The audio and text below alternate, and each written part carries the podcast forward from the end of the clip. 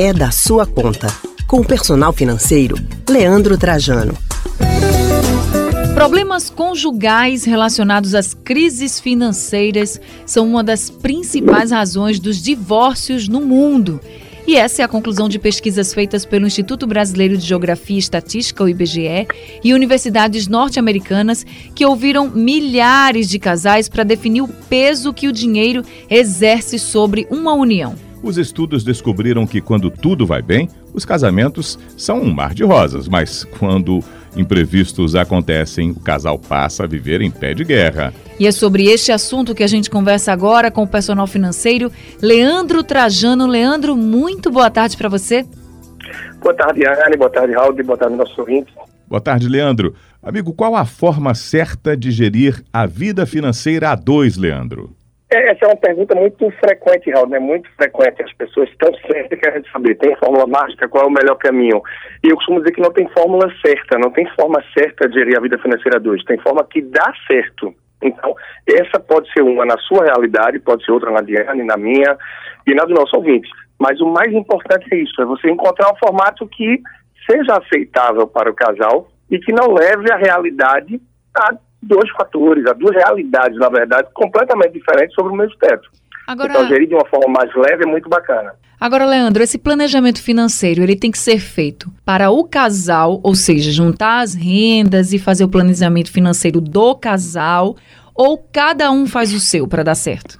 Olha, para dar certo, para ter longevidade, ou seja, o relacionamento realmente perdurar aí por um prazo mais longo, o ideal é que realmente haja muita conversa, que haja uma certa união das finanças. Não necessariamente para isso que a gestão da vida financeira seja numa conta conjunta. Não é? Pode ser sim interessante ter a conta conjunta. Agora, está conversado antes, tem algumas regrinhas, porque imagina só um casal onde um tem um perfil gastador e o outro tem um perfil poupador e que usam a mesma fonte ali, a mesma conta bancária. Isso pode dar conflitos bem sérios, né?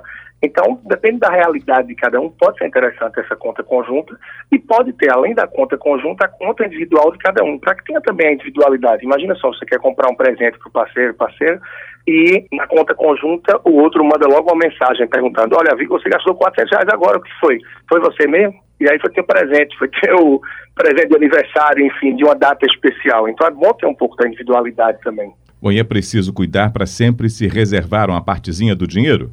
É fundamental, pois independente dos objetivos, dos sonhos de um e dos sonhos de outro, sempre vai ter também os sonhos do casal. Então é importante que se tenha uma conversa em torno disso. Quais são os seus objetivos? Quais são os sonhos que a gente tem? E eu brinco em muitos casos até que podia ser feita uma dinâmica. Pegar um momento que está mais leve, seja no momento de descontração, uma sexta, um sábado à noite, um dia de semana, meio ao vinho, ou quando tiver momento de família com os filhos. E aí, o que, é que você mais queria para o ano de 2020 na sua vida? Anota aí, filha, anota aí, esposo, esposa, e depois cruza os papéis. Você vai ver que tem objetivos, que tem sonhos diferentes. Porém, alguns sonhos vão ser em comum. Então, por que não priorizar esses sonhos em comum?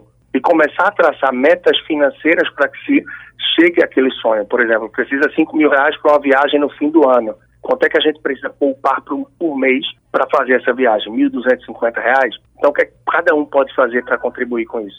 Então, quando a gente tem mais clareza dos objetivos e sonhos e a gente está remando juntos para o mesmo lado, na vida dois, na vida familiar, torna as coisas mais fáceis, mais possíveis e o desafio mais gostoso também, porque está se vivendo ele em conjunto. Você falou aí da viagem, é importante também que as pessoas pensem no lazer de todo mês, por exemplo, porque todo mês, claro, a gente também tem que reservar uma parte desse dinheiro para que a gente possa se divertir, né? Isso tem que ser uma prioridade também para o casal.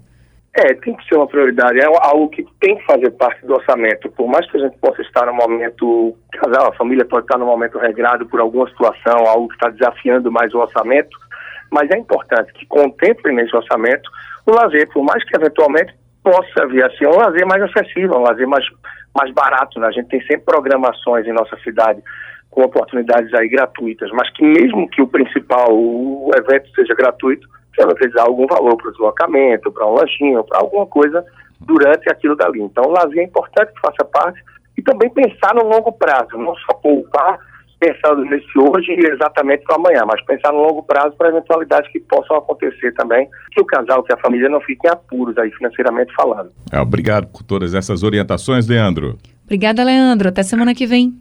Tá bem, um grande abraço então e estou sempre tratando esse assunto também no Instagram e nas redes sociais, vocês podem procurar a partir do arroba personal financeiro lá no Instagram. Um grande abraço. Nós ouvimos o personal financeiro Leandro Trajano.